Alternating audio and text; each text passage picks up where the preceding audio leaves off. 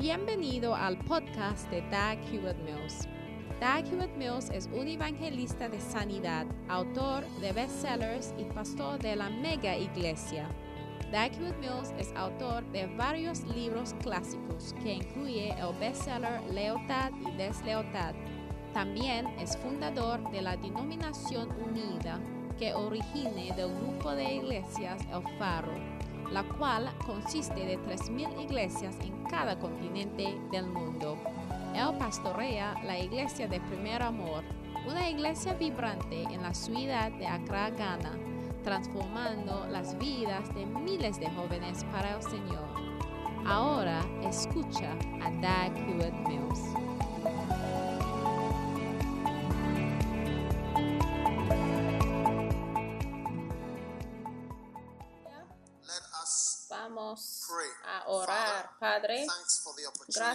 La oportunidad de estar aquí una vez más. Gracias por la bendición que tenemos en ti.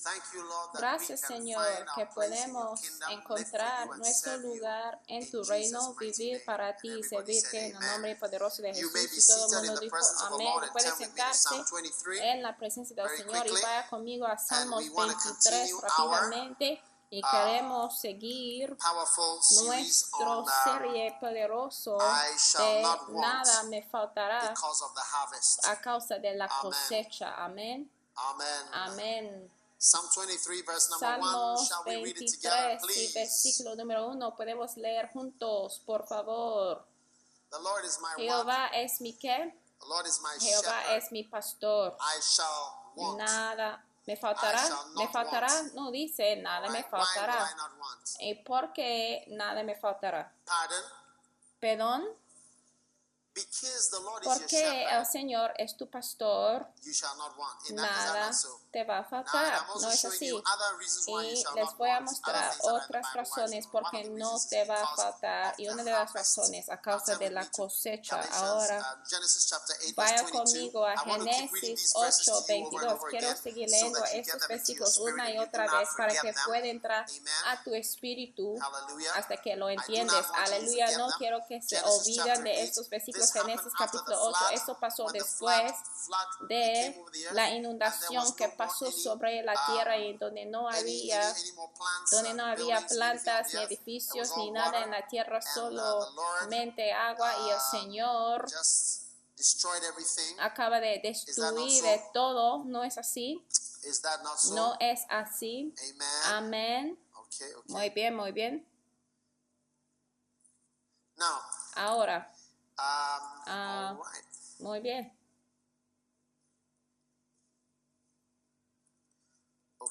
Muy bien.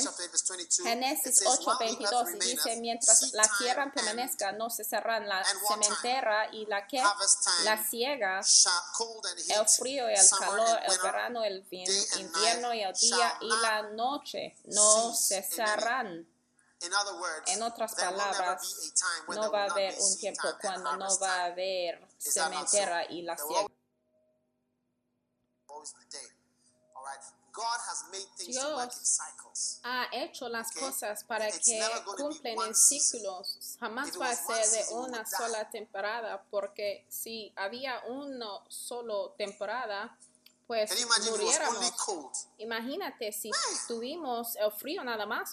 Hombre, nuestras glándulas de sudor no tendrá oportunidad de funcionar. Si tuvimos el calor nada más, oye, los que son de café cambiarán en negrito y los que son negritos, pues desaparecieron en humo. Entonces el Señor nos ha dado variaciones para que podamos sobrevivir. ¿No es así? Muy bien. Entonces el Señor ha prometido de que siempre va a haber el tiempo de cementera y la ciega para que puede añadir esto y el otro a tu vida. Entonces estamos estudiando el tema de nada me faltará. He estado predicando de ese tema por un tiempo de hecho, hemos pasado por tres secciones diferentes. La primera sección es que el Señor es el que provea. Entonces, hemos aprendido las varias formas en que el Señor provea. Y la siguiente fase es que tendrás vestimento y comida, tus necesidades básicas. Y ya estamos en la cuarta fase de esta serie, es que no te va a faltar a causa de la cosecha. Lo que quiero establecer es que el Señor ha puesto un sistema en su lugar y ese sistema es lo que se llama la cementera y la ciega. ¿Está conmigo? Ya les dije la vez pasada de que deben escribir su tabla de contenido. Número uno es que el Señor es tu proveedor. Número dos es que construirás una casa. Capítulo tres es que vas a tener vestimento y ropa y comida. Y número cuatro es que tendrás a causa de la cosecha. Muy bien. Puede tener cuatro capítulos en tu libro de esta serie. Muy bien, ¿están conmigo? Ahora, ¿por qué el Señor te va a proveer a causa de la ciega? Amén. El problema que tienes no va a ser un problema de pobreza, sino el problema de la falta de entendimiento de lo que el Señor está haciendo. Amén. Ese es tu problema y no es un problema de que el Señor no te cuida o de que el Señor no contesta tus oraciones, sino que tú no entiendes la realidad de la cementera y la ciega. Es tan poderosa e importante de que todas nuestras vidas se refleja lo que ha sido planteada. Estoy plantando semillas para poder cosechar unos frutos mañana. Por ejemplo, hoy estoy bendecido de pastorear a mi iglesia aquí.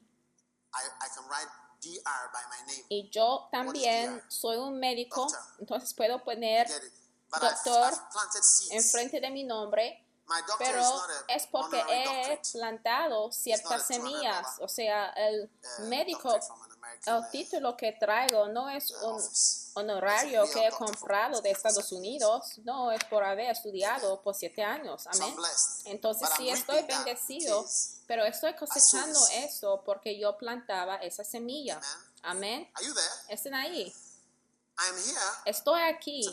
hoy pastoreando a esta iglesia, si lo pueden nombrarlo como bendición, para mí sí es una bendición, pero no estoy aquí por haber pues salido de los cielos nada más para predicar a cualquier grupo de personas, pero no, hemos estado aquí persistiendo por unos tiempos plantando semillas. Entonces sí vas a experimentar la provisión de Dios basado en lo que vas a sembrar en tu vida. Entonces, determinará lo que vas a cosechar. Hay personas que están cosechando problemas y están cosechando semillas que habían sembrado. Amén.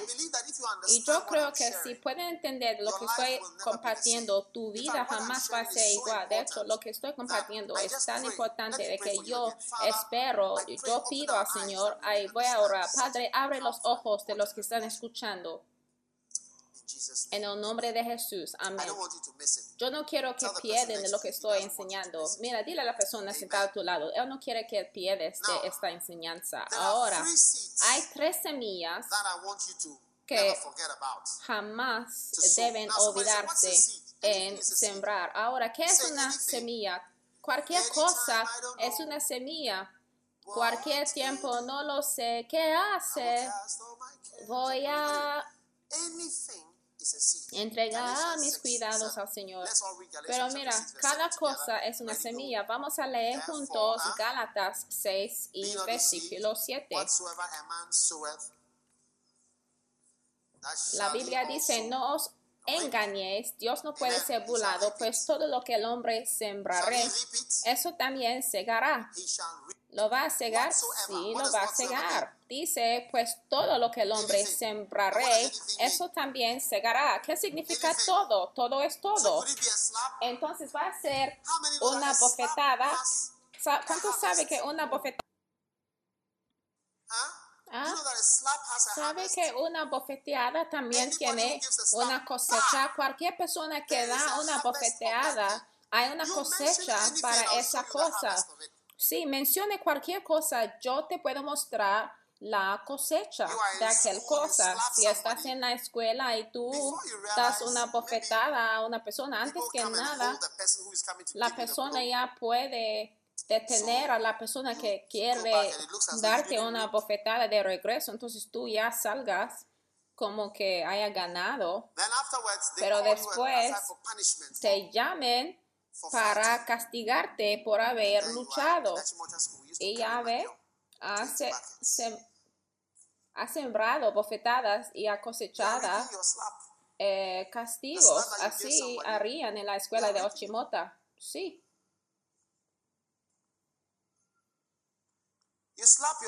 Si tú das una bofetada a tu esposa ella también te va a dar una bofetada y después uno más de regreso y vas a cosechar un día cuando encuentras que estás en el corte firmando, si ¿sí firman cuando quieren un divorcio, si ¿sí firman, si ¿sí? estás ahí firmando para su divorcio. Oh, tú vete en tu camino, yo voy por el mío, porque estás cosechando. Mencione cualquier cosa, yo sí te puedo explicar. Mencione cualquier cosa y yo también puedo mencionar la cosecha. Oh, sí, si sientas en la iglesia, te voy a mostrar cómo lo vas a cosecharlo.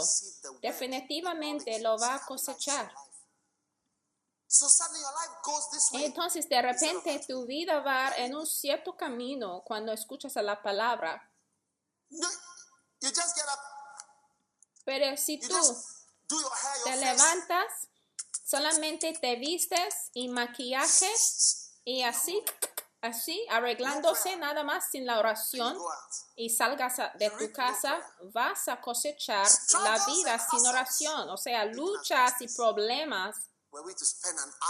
Tú, en vez de pasar una hora orando, me ya tú salgas sin orar, entonces el Señor ya cierra la puerta de bendición que viene a través de las oraciones. Mira, Aún Saúl, cuando él se fue buscando el asno de su padre, mira, el Señor tenía su plan dentro de eso. Entonces tú siéntate ahí sin orar.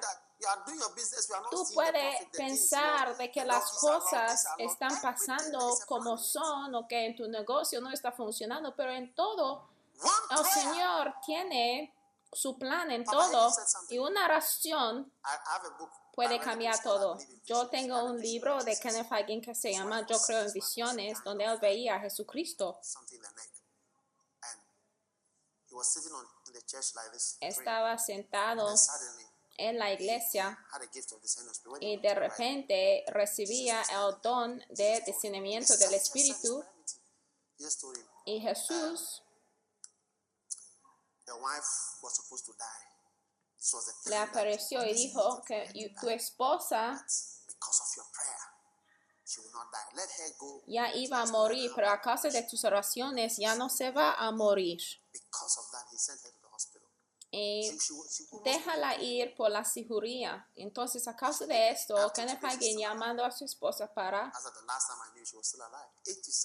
hacer la cirugía y hasta hoy en día sigue viva y tiene más de 80 años y el Señor le había asegurado de que no iba a morir durante su cirugía y es por eso que había pasado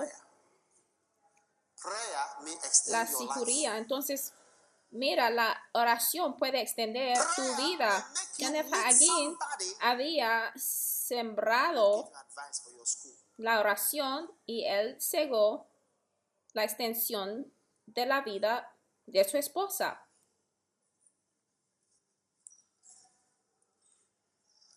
School is by grace. La escuela es por la gracia. When I was in secondary school, there was a Cuando estuve yo en la escuela de secundaria había un hermano que leía todo el libro de Macbeth y él un día se, se puso de pie en, la, en el salón de clase citando todo el libro. De, de, de, know. Yo dijo que mira, cuando yo voy a los exámenes, al ver cualquier pregunta, yo me voy a decir esto sí, lo sé.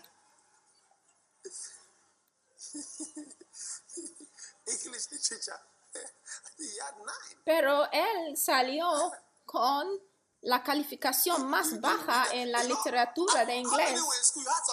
¿Sabe cuántos durante la escuela tuvieron personas así. Que decían de que sí sabían de todo? Pero para mí yo no sabía el libro de Macbeth.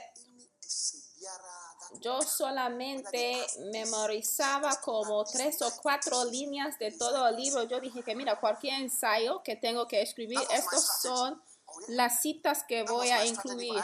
Esa fue mi estrategia para aprender. Porque en tan pronto que yo me senté en el examen, yo tenía listo las nueve, las nueve citas, pero memorizadas que iba a usar para cualquier ensayo que me preguntaba. Porque mira, los exámenes no es por la fuerza ni por el poder.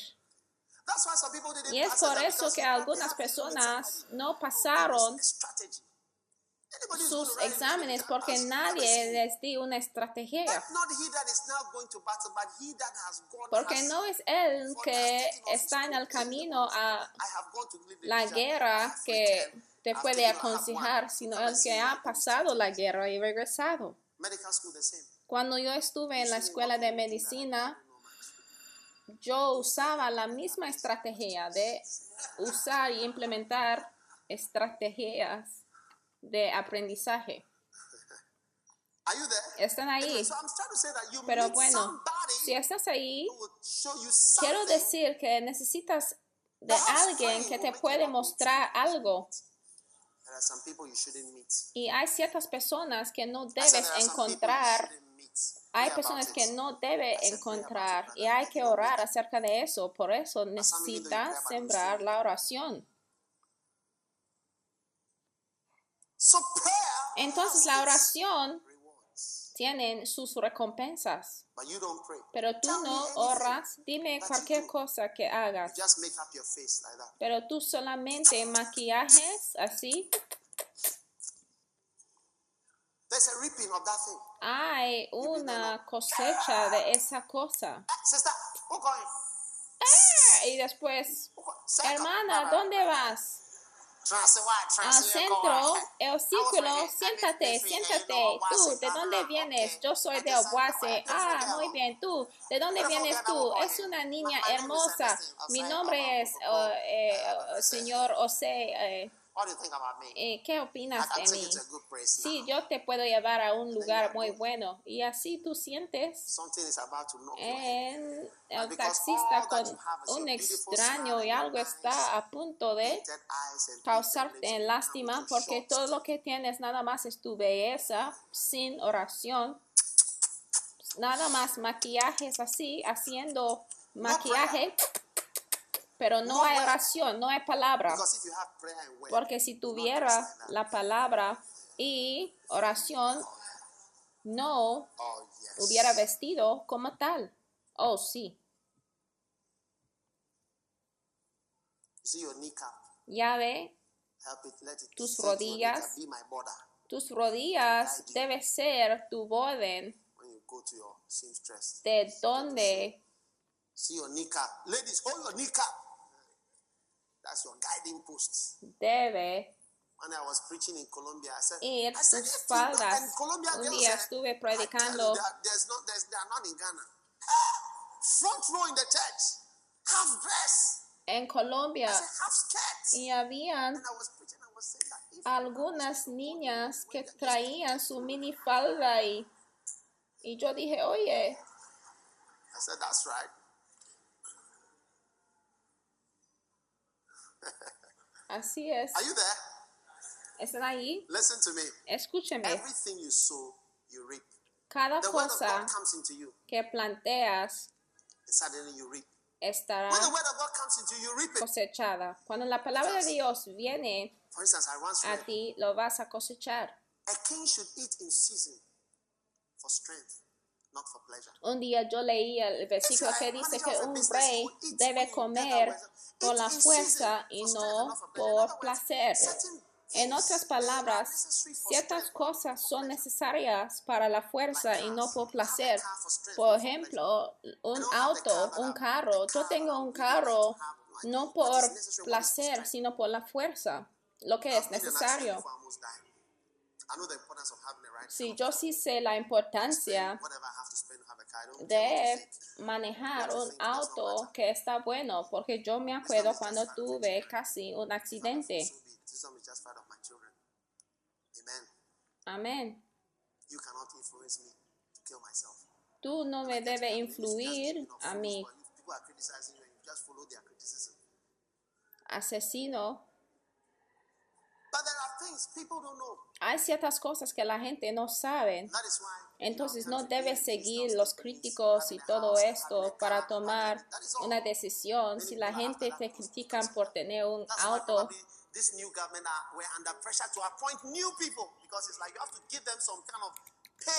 support. Y es por eso que este nuevo gobierno estaba bajo mucha presión para nombrar a muchas personas nuevas porque querían disminuir las críticas. Pero la Biblia dice que bendecido eres, oh tierra, cuando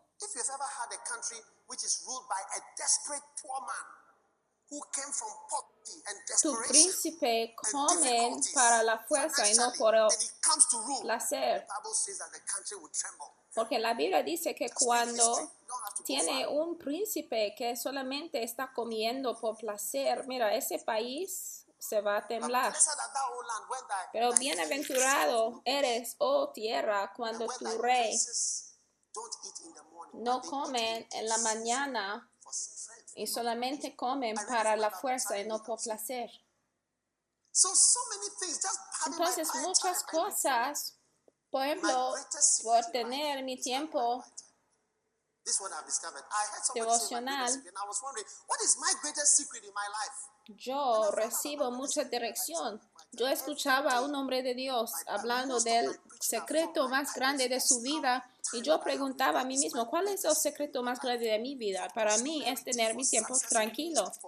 El éxito en el ministerio para sabiduría y todo lo que soy, mi secreto más grande es tener a Dios y escuchar de Dios. Si puedo tener 5 o 10 minutos con Dios, para mí es todo. Porque en el principio era la palabra, la palabra era Dios. Entonces cuando tú pasas tiempo en la palabra, estás pasando tiempo con Dios. Yo leo todo el tiempo. Entonces, damas y caballeros, todo es una semilla. Y, pastor, si, si, si yo no hago nada y, y yo me paro aquí, ¿Es una semilla? Sí, es una semilla. Porque nadie viene a pedirme la mano en matrimonio. Mira, es porque tú no quieres sonreír, por ejemplo. Sonreír también es una semilla. Hay ciertas personas que están empleadas por su sonrisa. Hay ciertas otras personas que traen la cara bien serio, así. Mm, mm, mm, ¿Dónde está tu tarjeta? Muy bien, salga, entra. Mira, entonces, con una cara así ya no puedes cosechar ciertos tipos de trabajos. Mira, alguien puede venirte diciendo que, oye, es mi cielo, qué hermosa eres. Aún si es una niña fea, si tú sonríes, tu cara cambie. Mira, si tú quieres, puedes practicarlo por el espejo. Cuando tú sonríes, tu cara cambia. Hasta cuando sonríes, puedes ganar a una amiga. Y pastor, si yo vengo a la iglesia por jueves y viernes, así puedo obtener un enamorado. Mira, sí, los que vienen a Los reuniones también The pueden encontrar a su pareja. ¿Hay alguien aquí que ha Entrado a una relación a causa de venir a las reuniones entre la semana? Ahora, ¿hay alguien aquí en el corro que no tiene enamorado? Mira a las manos. Aquí es un anu- anuncio público. Por eso, por ejemplo, debes estar parte de los ministerios, puede formar parte del coro. No estoy diciendo que es la razón en que debes estar en el coro, pero es una razón.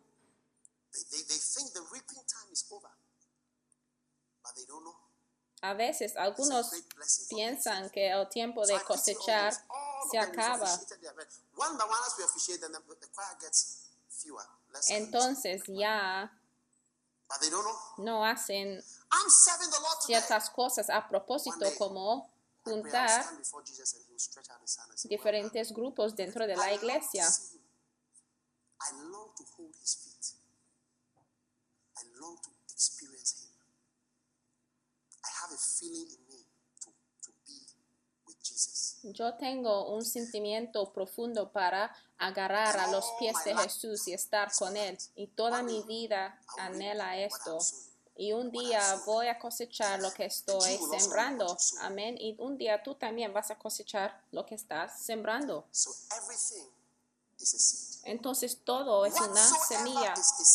Todo lo que es una semilla. Entonces tu vida para el futuro dependerá en lo que estás haciendo ahora, en lo que estás sembrando hoy. Muchas personas piensan que, mira, ayer ya se fue, ayer ya se fue, nada importa de ayer, pero sí importa. Les quiero dar tres semillas que deben sembrar. Semilla número uno es la semilla que se llama la ayuda. Es lo que predicaba la vez pasada, ¿no es así? La semilla que se llama el ayuda. Vaya conmigo a Efesios capítulo 6. Now, Ahora, I want to give you about 10 examples in the Bible. les quiero dar como 10 people ejemplos en la Biblia de personas que ayudaron Amen. a otra persona. Amén. Y recibieron ayuda. Amén. Example number one. Ejemplo número uno. Onesiphorus. Well, Onesiphorus. Ephesians 6 8. Let's look at it. Efesios 6, Let's look 8. at Ephesians 6, Vamos, vamos a Efesios 6, 8. Ephesians chapter 6. Efesios verse 8. capítulo 6 y versículo Knowing 8, that sabiendo que el bien que cada uno hiciere, sabiendo que el bien que cada uno hiciere, entonces esto lo puede ponerlo entre paréntesis, hacer lo bueno, hacer el bien, Doing good things ends you hacer el bien también resultará en una cosecha entera de cosas buenas. Amén. Notice Ephesians chapter 6 verse Fíjense 8. de Efesios capítulo It says, 6 y versículo "Knowing that 8, whatsoever sabiendo que el bien que cada uno hiciere, ese recibirá del Señor, sea siervo o sea. Libre. Amen. Amén. Are you there? Están ahí.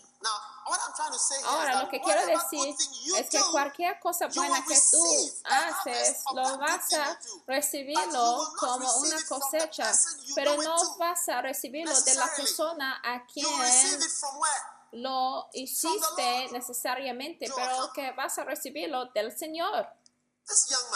Ese jovencito, ¿cómo se- 25 years ¿cuántos años tiene? man. 25 años. Suponiendo, es joven, young. pues no, no mucho. Suponiendo que yo hago algo bueno a ese señor. ¿Trabajes? Oh, ¿Es un alumno? ¿O sí? Part-time student. Es un alumno de tiempo parcial. Este es un alumno que no trabaja. Entonces sí, Pastor Eddie hace algo bueno para ese alumno parcial que no trabaje. ¿Cuál es la probabilidad de que ese alumno le puede pagar como regreso? ¿Cuánto sabe que no hay mucho chance de eso? No es muy posible de que ese mismo niño ya le puede pagar por el bien que le hace, pero a lo mejor un día, no sé, es posible, viendo a las circunstancias, el drives pastor Eddie ya está bendecido, tiene su auto, tiene su esposa, tiene una casa linda, tiene sus niños. Entonces, ¿qué necesidad tiene? Entonces, Eddie. joven, ¿qué puede hacer? ¿Sí entienden? Pero eso es lo que dice el Señor. La palabra de Dios dice que sabiendo que el bien will que cada uno hiciere a una persona, ese recibirá del Señor, del Señor. Entonces hay que esperar de que una cosecha vendrá a ti, pero del Señor, pero no va a venir de la persona a quien hiciste lo bueno. ¿Eh? And I'm going to give you a part-time job. Joel will say thank you, God bless you, and he'll go back to his seat. And Pastor Eddie will look like somebody who has just spent money on somebody for nothing. Entonces, si yo digo que voy a emplear a ese señor, el pastor Eddie ya va a parecer como alguien que ha pues malgastado su dinero en haberle dado dinero. Pero mira, la misma buena cosa que tú haces a alguien, un día lo vas a cosechar, porque la vida es más que, a whole part of life which involves somebody doing something good for you. Más que el dinero. Hay una gran parte de la vida que también involucra alguien haciendo algo bueno para ti. Alguien me ayudaba. No es fácil, por ejemplo, obtener una casa. Yo también ayudo a muchas personas para tener sus casas. He organizado cruzadas para el reverendo Saki. Si has estado en esa iglesia mucho tiempo, dará cuenta de que he estado organizando cruzadas por mucho tiempo.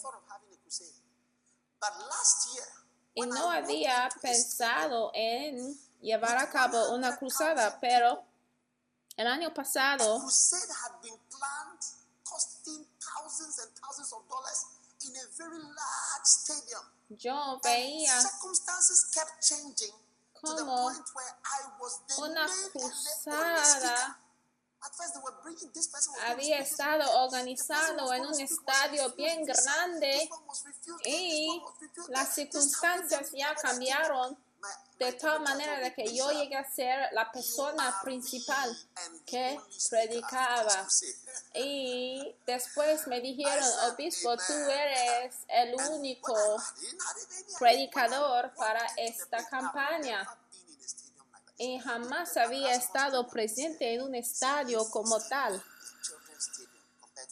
Y. o sea, los estadios que tenemos acá en ese país es como un estadio de niños en comparación de ese estadio. Pero el Señor organizaba una cruzada para mí Y mira, organizaron un canal de televisión donde iba a predicar, porque cualquier cosa que tú haces pasar para los demás. which has my name on it. Dag Hayward Mills something. There's nothing. al But there Señor, is something like that for Reverend Saki. It's not something that I, uh, something that I do. He would tell me that I should. I, say, Ah. I am doing it. haría pasar para ti. Por ejemplo, aquí en nuestra iglesia no hay nada que tiene mi nombre como Dag Hewitt Mills en los edificios o nada así. Pero de hecho, eso es algo que yo hago para los demás. Para, por ejemplo, el reverendo Saki después me dice que yo debo hacer algo para mí mismo. Pero mira, yo hago bueno, ayudo a los demás y después yo veo que estoy cegando desde el Señor. Mira, la vida es más que tener el dinero. El Señor también te puede bendecir enviando personas que te ayudarían en tu vida. Porque la vida es más que el dinero. Porque tú puedes tener mucho dinero sin conocer a personas importantes.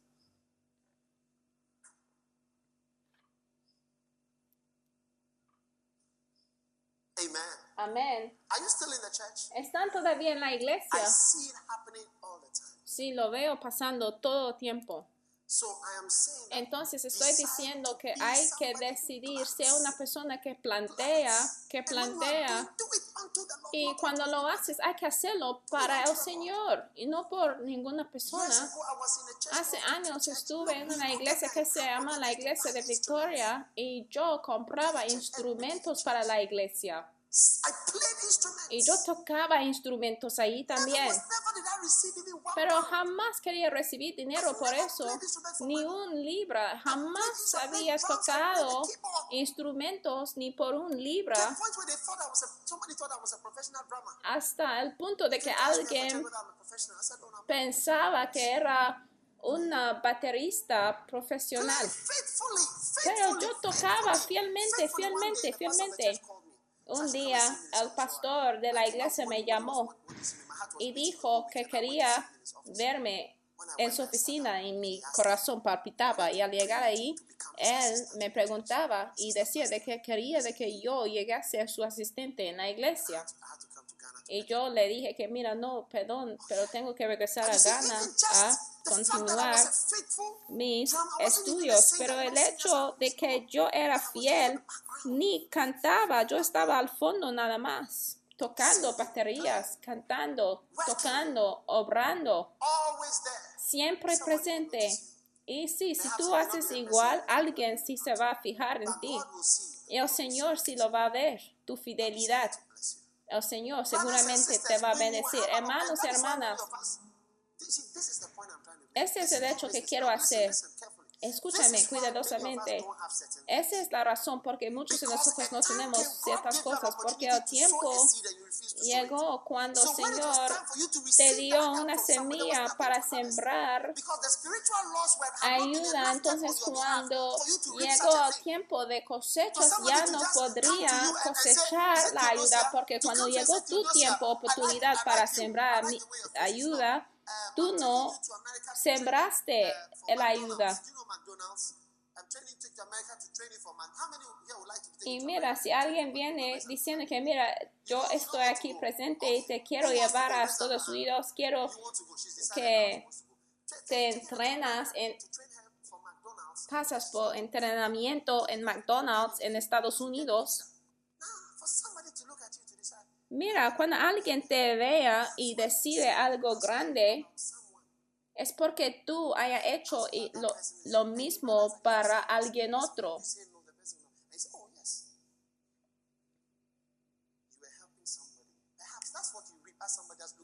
Y mira, a lo mejor esto es lo que vas a cosechar por haber ayudado a alguien otro. Si no lo sabes, te estoy diciendo, mira, entrevistas, En las entrevistas, 90% mira, estuve leyendo un libro de que la mayoría de las veces ellos determinan quién es el que va a obtener el trabajo, el empleo, por tu apare- apariencia. Sí. Entonces, hermanos y hermanas, la oportunidad para ayudar. Algunos de ustedes tienen la oportunidad para ayudarme, pero el tiempo pasó y tú no ayudaste y después llegó un tiempo en tu vida cuando necesitaba ayuda y nadie te ayudaba. Siempre va a haber una semilla, un chance para sembrar una semilla. Por ejemplo, si tienes la chance para cantar para el Señor o tocar para el Señor, sí, lo vas a cosechar, lo vas a cosechar seguramente. Ven, ven, ven. Hay muchas personas, yo, yo no les conozco, tú no conozco su nombre, no le conozco, no le conozco a él, no le conozco a él. Si estoy buscando a alguien? Benjamin. There's a guy called Benjamin. He sits in the front. Benjamin, If not for anything, for the number of times that he keeps coming here, he sits in front here, he puts on his badge. he Si estoy buscando a alguien a ayudar o a bendecir, si yo puedo escoger a alguien que conozco, si no es por ninguna razón, pero por su fidelidad siempre está aquí enfrente, siempre está aquí enfrente, siempre está presente ayudando un ujier. Young, young, young men. Look at, look at young, nice people. Nobody wants to do anything. Y mira, mira, hay muchos jóvenes aquí, muchos jóvenes lindos, pero muchos no quieren hacer nada. Mira, no hay que servir al Señor basado en si alguien te vea o no. Yo no soy el que te puede recompensar, es el Señor. La Biblia dice que él mismo recibirá del Señor. Hay que ayudar a la gente, hay que ser amable. Perdonar, hay que perdonar. Mira, perdonar también es una forma de ayudar, porque cuando tú perdones a una persona, cuando una persona te ofende, es porque la persona es como si había caído enfrente de ti, así, y está de rodillas. Tú, Juan, cállate, cállate aquí. Caiga, que se caiga. He did wrong. Did he not do wrong? And that's why he's fall. That's why he's down. Mira, él hizo algo malo y es por eso que está aquí en el should piso. Mira, ¿le should debo destruir o le debo ayudar? ¿Le debo levantar? Sí, un día alguien también te va a levantar y tomarte por la mano, porque bienaventurados son los misericordiosos, porque ellos recibirán la misericordia. Un día no es el dinero que va a necesitar. A lo mejor es la misericordia o el perdón de otra persona. Entonces les estoy enseñando cómo deben sembrar una semilla. Onesiphorus. Let's read. Onesíforo. I'm giving you about 20 people. Mira, les voy a dar como 20 personas. Chapter 1.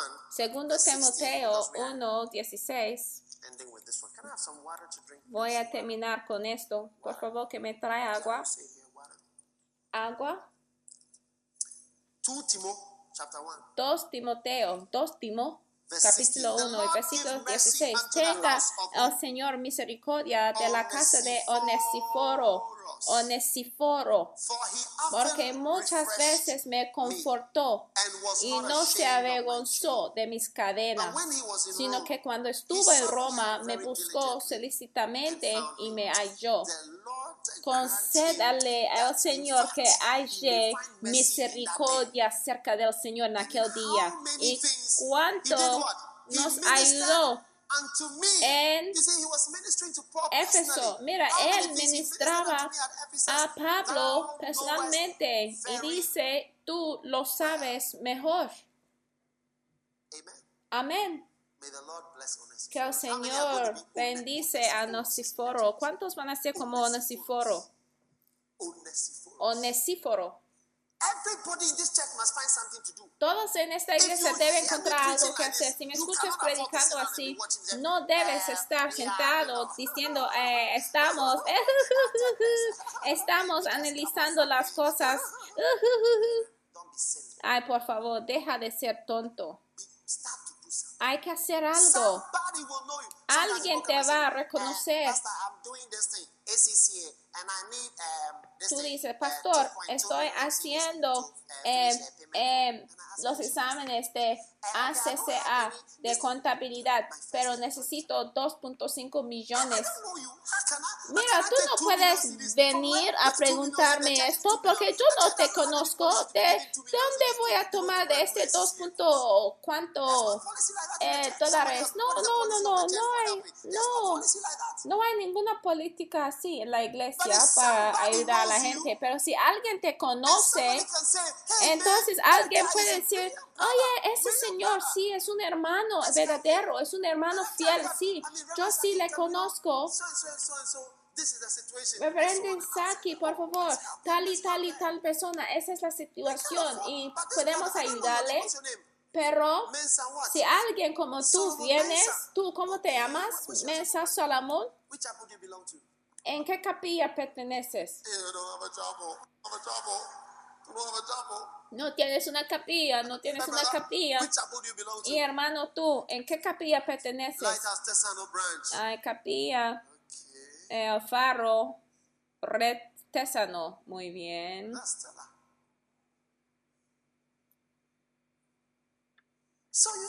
Entonces, are ¿cómo puedes recibir ayuda? Porque hay miles y diferentes tipos de ladrones y mentirosos. Mira, hay personas, o sea, que dicen que son ciegos, que son, pues mira, pueden ver mejor que tú y yo. No son ciegos.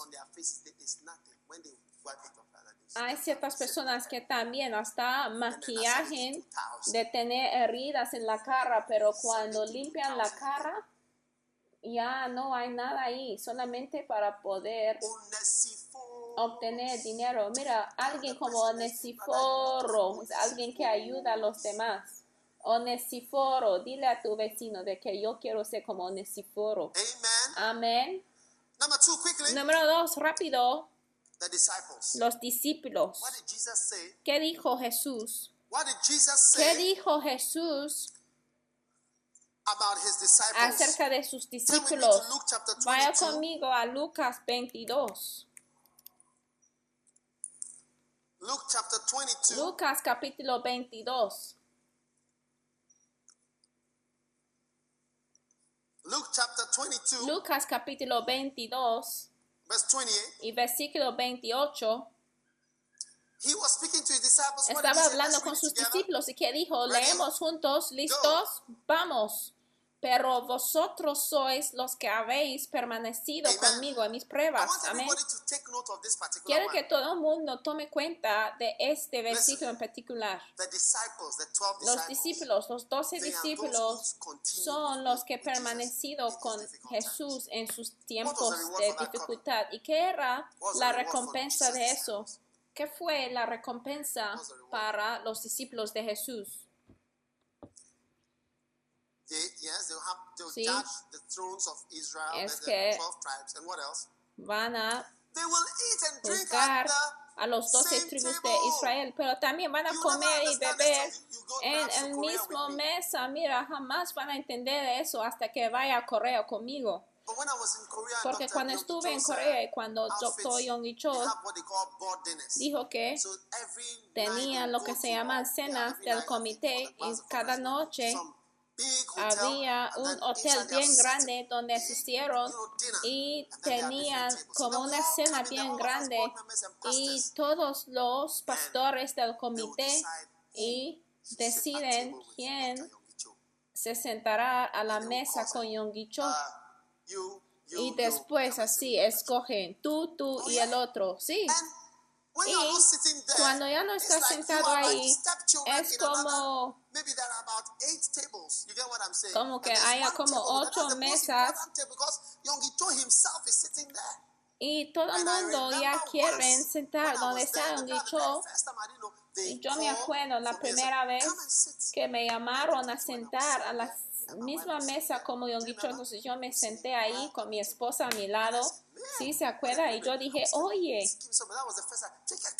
y esa fue la primera vez en que yo me senté ahí y yo dije, oye, tome una foto, mira, saque una foto porque yo no puedo olvidar este momento porque mira, había estado llamado a sentar a la mesa y eso es lo que dijo Jesús de sus discípulos, de que mira, han estado conmigo en mis pruebas, entonces mira, van a comer y beber a mi mesa en mi reino y también os sentéis en tronos juzgando a las doce tribus de Israel y vamos a estar juzgando. Y los doce discípulos iban a juzgar los doce tribus de Israel porque estos doce personas estuvieron con Jesús en su tiempo de dificultad. Hombre, ¿por qué estuvieron presentes con Jesús? Cuando todos se fueron, ¿sí? ¿Se acuerdan? Al tiempo cuando Jesús decía, a menos de que comen de mi carne y tomen de mi sangre, y después la Biblia dice que todos ya dejaron de seguirle a él. Pero los discípulos dijeron que estamos aquí contigo.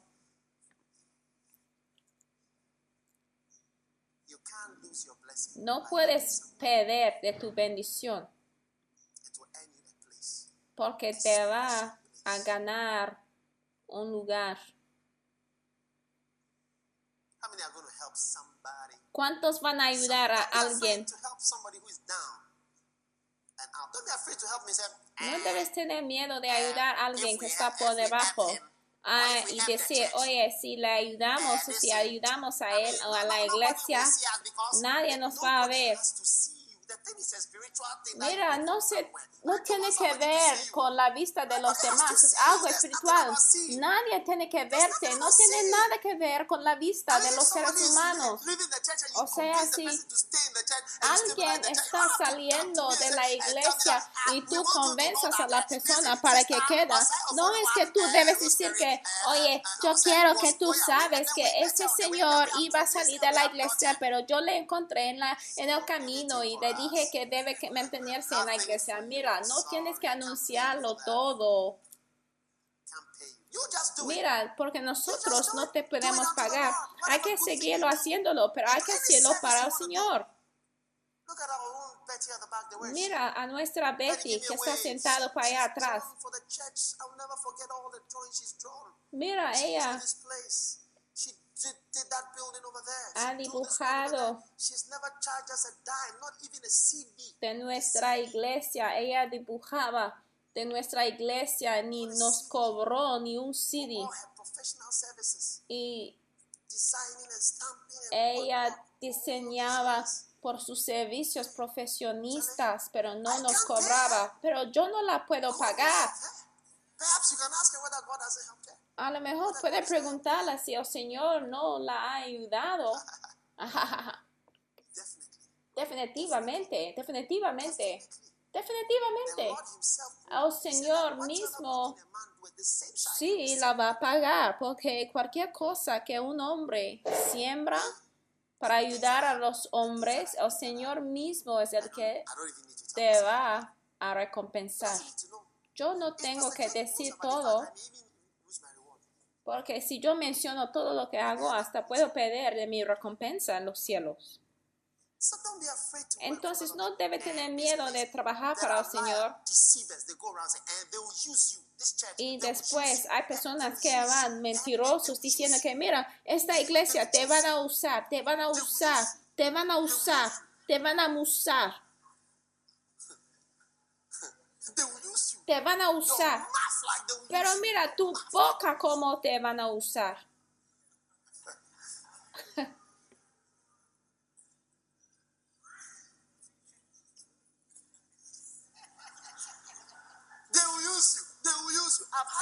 Te van a usar, te van a usar. Un hombre que estaba en los Estados Unidos dijo que mira, cuando esos hombres vienen a Estados Unidos, mira, no deben ayudarlos porque te van a usar, te van a usar. No, no, no. Pero el Señor es el que te puede usar y te puede bendecir y te puede elevar. Onesiforo.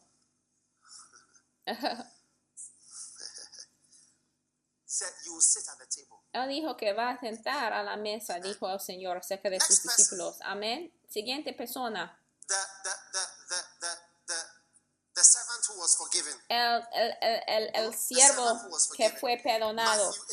Mateo 18. Ustedes saben de esta historia. ¿Mm? Mateo 18. Mateo 18.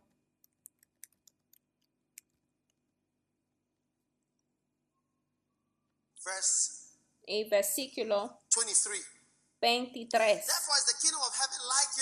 Por lo cual el reino de los cielos es semejante a un rey que quiso hacer cuentas con sus siervos y comenzando a hacer cuentas le fue presentado uno que le debía diez mil talentos a este. Como no pudo pagar, ordenó a su señor venderle y a su mujer e hijos y todo lo que tenía para que se le pagase la deuda. Entonces aquel siervo postrado le suplicaba diciendo, Señor, ten paciencia, ten paciencia conmigo. y yo te lo pagaré todo. Por favor. Y el Señor de aquel siervo movido a misericordia le soltó y le perdonó la deuda. Pero saliendo aquel siervo halló a uno de sus consiervos que le debía cien denarios y haciendo de él le ahogaba diciendo, págame lo que me debes. Ahora. Entonces su consiervo, postrándose a sus pies, le rogaba, diciendo, ay, ten misericordia, ten paciencia conmigo, y yo te lo pagaré todo. Oh, te pagaré todo. Te lo pagaré, te lo pagaré, te lo prometo, te lo pagaré todo, te lo prometo en el nombre de Jesús, te pagaré. Mas él no quiso no quiso. No quiso, no quiso ayudarle, no le perdonaba, sino fue y le echó en la cárcel hasta que pagase la deuda. Viendo sus consiervos lo que pasaba, se entristecieron mucho y fueron y refirieron a su señor todo lo que había pasado. Entonces, llamándole su señor, le dijo, siervo malvado, toda aquella deuda te perdoné porque me rogaste. ¿No debías tú también tener misericordia de tu consiervo como yo tuve misericordia de ti? Entonces su señor, enojado, le entregó a los verdugos hasta que pagase todo lo que le debía. Así también mi Padre Celestial hará con vosotros si no perdonáis de todo corazón cada uno a su hermano sus ofensas. Mira, hermano, al perdonar a los demás estás ayudándole. Porque cuando tú no perdones a una persona ya no es misericordioso. El Señor "Hey, come by. que perdonó a su siervo dijo que mira, tú levántate y puedes ir. Si tú puedes perdonar, because you and I are so some way that you have no idea. eh, vas a cosechar el perdón también, porque tú y yo somos tan malos de que ni tenemos idea cuán malvados que somos.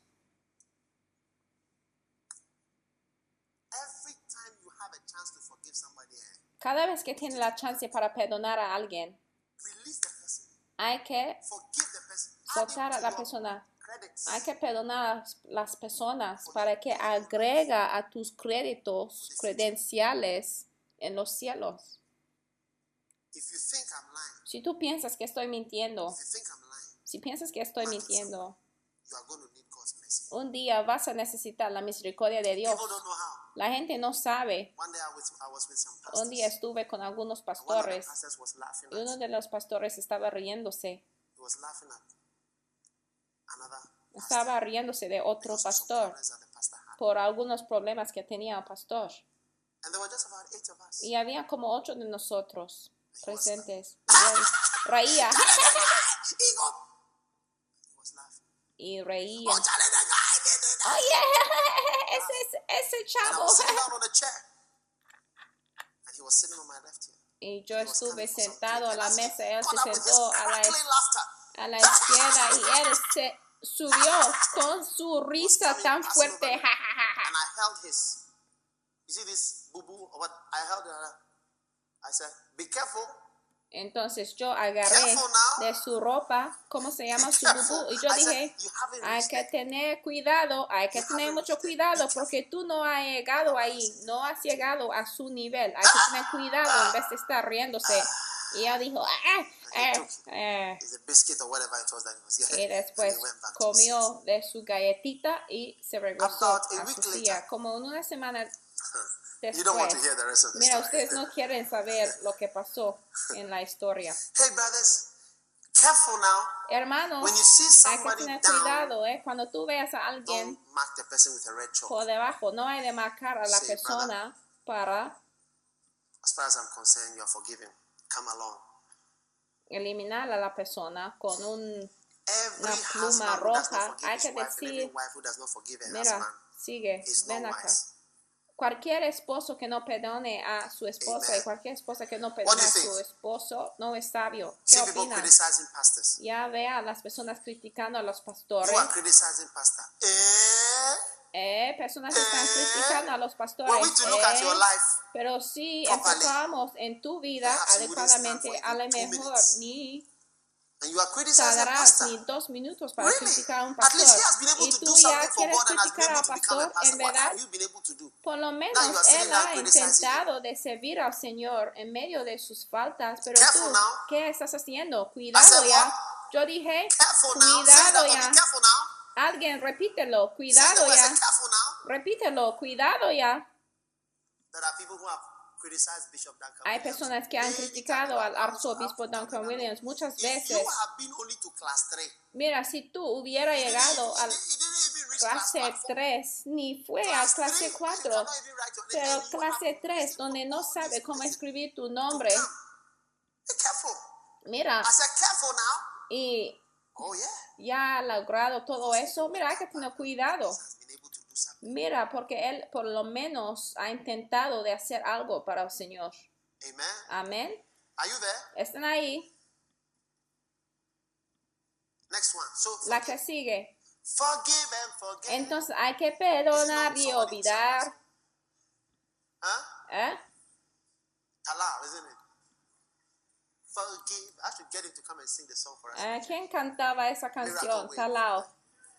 Hay que perdonar y olvidar a lo mejor en nuestra convención de olas de milagros. El que sigue, Jacob y Laban. ¿quién más? Labán. Jacob and Laban. Jacob y Labán. Y Jacob y Esaú. Jacob engañó a su hermano gravemente porque su hermano estaba por debajo y él engañaba a su hermano.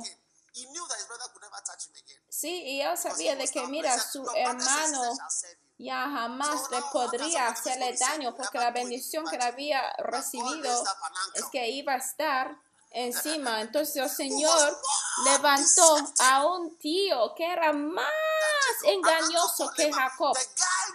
El tío Labán, o sea, ese señor podría engañarle a casarse con la persona equivocada. She's only 20, no, no, she's only 25. So he worked for her for seven years when she was 32, then he gave her to her. Y He por ejemplo, si tenía every day. 25 años, él tra- trabajaba por ella como 7 años. Entonces, cuando ella tenía 32 Right now, años y sabe que so el velo, ella sonreaba. Y se fueron a su luna de miel y él decía, Raquel, te amo. Raquel. ¿cuánto te amo? Ay, mi dulce Raquel, hasta la mañana. Y cuando llegó la mañana, entonces se despertaba y decía Raquel y después decía. ¡Ah! y era Lea. Entonces Oh, Lea escuchaba todas las palabras dulces que él tenía para Raquel. Entonces él despertó y decía, oye, ¿cómo? ¿Cómo es posible que tú puedes dar a la persona equivocada, una persona con quien no quería casarme? ¿Qué tipo de contería es eso? ¿Cómo, cómo, cómo, cómo, cómo?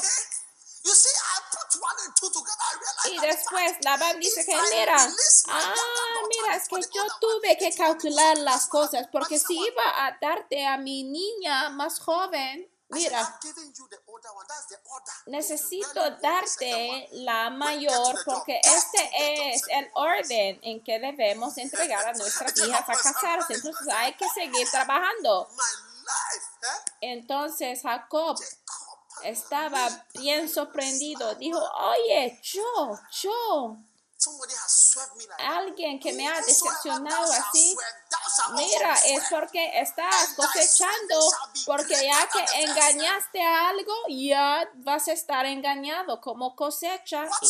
Y mira. Porque cualquier cosa que tú hagas a los demás, lo mismo vas a recibir.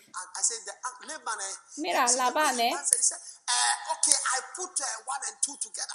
I Y Labán dijo que, mira, "Never yo tuve que calcular las cosas, tuve que calcular y añadir uno más dos. Y mira, yo di cuenta de que, mira, tú debes casarse con Lea primero, entonces tómala así, ¿ya? Y mira, él no podía ni dar, no le podía dar eh, una bofeteada a su suegro, entonces nada más tenía que cumplir con sus deseos de trabajar siete años más. one was 25. He married her when she was 20.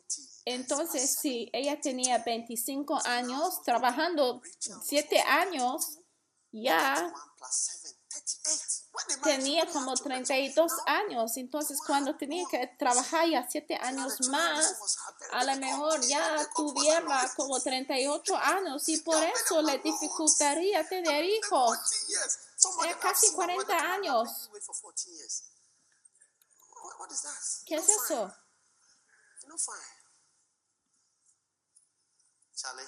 Amigos, cualquier cosa buena que tú haces, entonces él empezaba a tener problemas en el matrimonio donde su esposa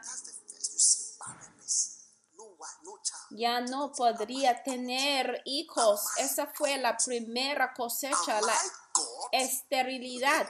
Y hasta él dijo a su esposa, soy Dios, soy Dios para poder. Darte- God.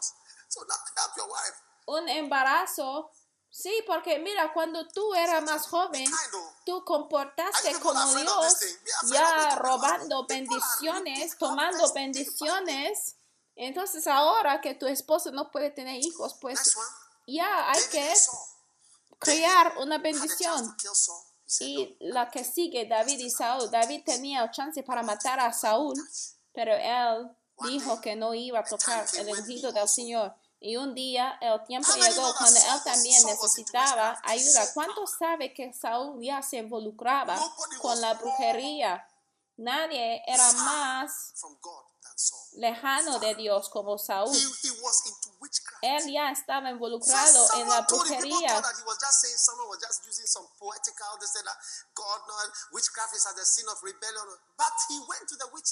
Porque la gente a lo mejor puede pensar de que, mira, Samuel estaba hablando políticamente cuando él dijo que, mira, el rebelión es como la adivinación, pero al final de cuentas Saúl sí se fue a ver a una bruja, porque la brujería o la adivinación es usar otro poder para hacer las cosas que no es el poder de Dios.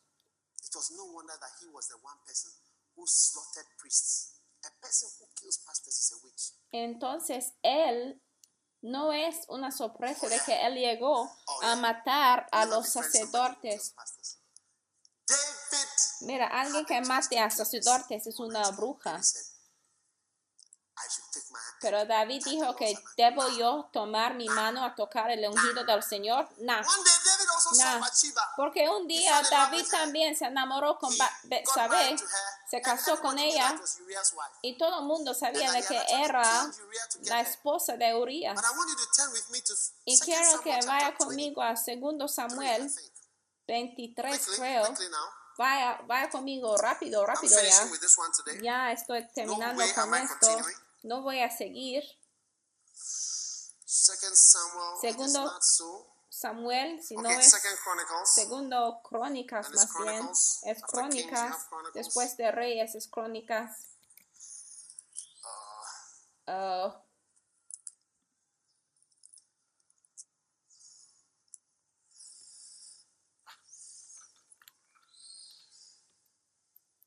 Second Samuel chapter 23. Sorry, Segundo Second Samuel chapter- 23, how- how come perdón. ay, Second ¿cómo es Samuel posible que 23. Perdemos? Segundo Samuel And I'm 23 y finishing estamos terminando y ya voy a terminar todo. Second Samuel chapter 23. Segundo Samuel Read it, verse 23, 39. léanlo, versículo 39, What does it say? que dice, Urias, the Hittite. Is that not Eteo? ¿no es así? Okay. Notice um, Fíjense, verse 8. Second Versículo Chronicles chapter 23, verse 8. 8. segundo What does it say? Crónicas Second Samuel 23, 23, verse 8. What segundo? Samuel más bien, 23, These versículo be 8, the que dice, esos son los nombres de los valientes, los valientes. Amén. Él era uno de los valientes y David le mató. Y todos estos hombres bien grandes estuvieron en el ejército de David. ¿Y qué pasó con ellos? No tocaron a David. Deberían o podrían haber matado a David, pero no lo hicieron. ¿No es así? Fíjense de los tres hombres poderosos. Varios nombres. La que sigue, Noé y sus hijos. Acuérdense de sus hijos. Cam, a son called Ham. And his father Cam tenía un hijo que se llamaba Cam y su hijo le encontraba así medio borracho y había acostado y así su hijo le encontraba. Y había vomitado en sí mismo, olía feo. Y su hijo dijo, ven a ver lo que ha pasado a nuestro padre, to our pastor. a nuestro pastor. When Noah got up, Noah didn't even see. When he got up and he heard, Cuando Noé se levantó y oía lo que su hijo había hecho, la maldición que él pronunciaba, ¿eh? él dijo, siervo de siervo será. Y Cam es un hombre negro. Cam significa oscuro de piel. Y los descendientes de Cam son de. Etiopía, Egipto, y los descendientes de Japheth the era descendants of Shem los europeos y los descendientes de that si tienen una. Biblia de Dex, ya ahí puede ver las, los descendientes de los hijos de Noé. Y hoy la gente there are black people, there's no problem. Siempre burlan de los negros, donde hay personas negras, hay pobreza.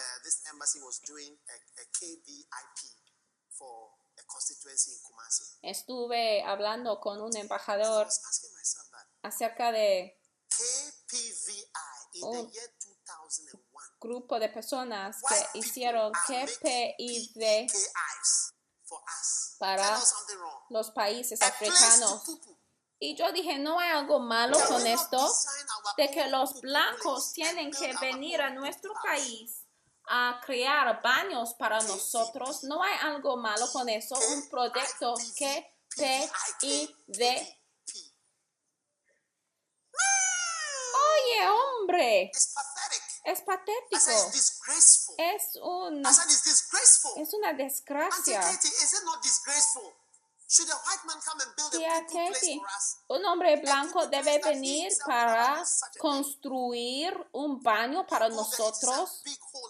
O sea, cuando tú vas ahí es un hoyo grande donde, mira, tu caca ya salga, se va así, así abajo, así. Oye, qué not- feo, qué desgracia. No es, no está bueno, no es apropiada. No hay nada así en Alemania, pero vienen This aquí para construir tales cosas. Qué pena. Un um, día alguien contaba una historia y dijo que mira un hombre japonés, un hombre eh, chino y un hombre africano Se fueron a los cielos man and y al llegar a "Why- las puertas de los cielos Asia?" He said, "Oh, dijeron, oye tú, ¿por qué meaning." llegaste a los cielos? Y él said, dijo "Uh, que mira, yo edificaba muchas cosas, eh, hemos edificado videos, televisiones, autos y dijeron que así American, puede entrar. Y "What- what después have you-" preguntaron a los "Oh, I built americanos. ¿Y por qué llegaste aquí? Y yo deck, que porque yo things." edificaba edificios altos y todo eso. Y "What is después llegaron al africano y dijeron, ¿por want?" qué He said, "Oh, llegaste a los cielos? Yo dijo, carrying their bags for them." ay, no, no, no, no, no, yo no vengo, solamente eh, traigo sus, sus maletas. Ay, es una historia mala. Ay, oye, oye.